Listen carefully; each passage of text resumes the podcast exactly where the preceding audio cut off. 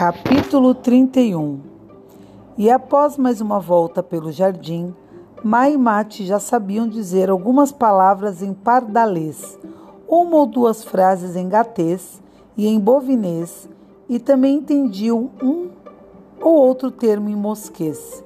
Nerri e todas as criaturas do jardim pediram a Mate e Maia que permanecessem com eles pelo menos por algumas semanas.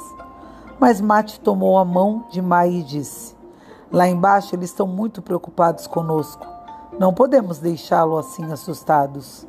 Então, Mate também se lembrou que exatamente naquele momento, justamente com o cair da escuridão, todas as casas da aldeia se fechavam, toda a veneziana era vedada e toda a porta era trancada duas ou três vezes com cadeados de ferro e certamente seus pais estariam temendo muito por eles, e talvez toda a aldeia já tivesse saído para procurá-los com lanternas e talvez até já tivessem desistido da busca e estivessem todos enclausurados agora, cada família atrás das suas grades e atrás das suas venezianas de ferro.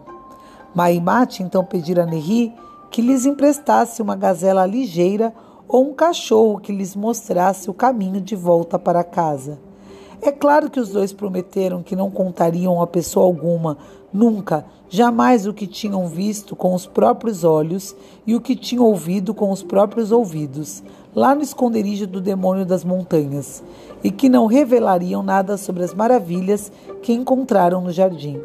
Mas Henri sorriu de volta para eles pensativo, e era um sorriso ambíguo, um sorriso meio tímido e meio triste, e também um pouquinho malicioso um sorriso que não começava nos lábios, e sim entre as rugas dos olhos, e descia pelos sulcos da face, até que parou hesitante nos cantos da boca.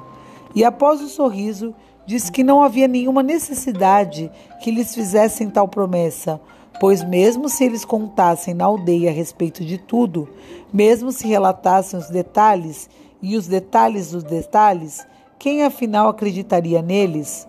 Só despertariam riso e deboche em toda a aldeia, se de fato contassem o que viram. O castigo dos céticos é sempre duvidar, e duvidar até mesmo das dúvidas que eles próprios impõem. E o castigo dos desconfiados é suspeitar de tudo, dia e noite, suspeitar até de si mesmo e das próprias suspeitas.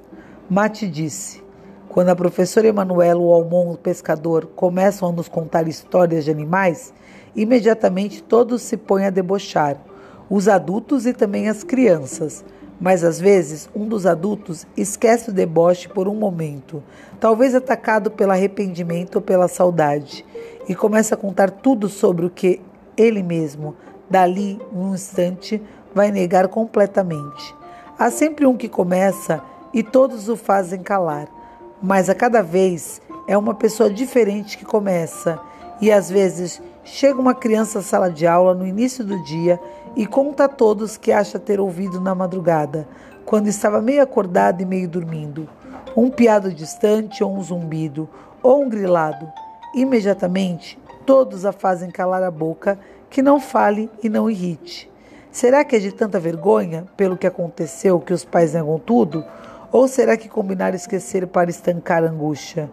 Mas me parece que ninguém esqueceu de verdade aquilo que toda a aldeia decidiu esquecer.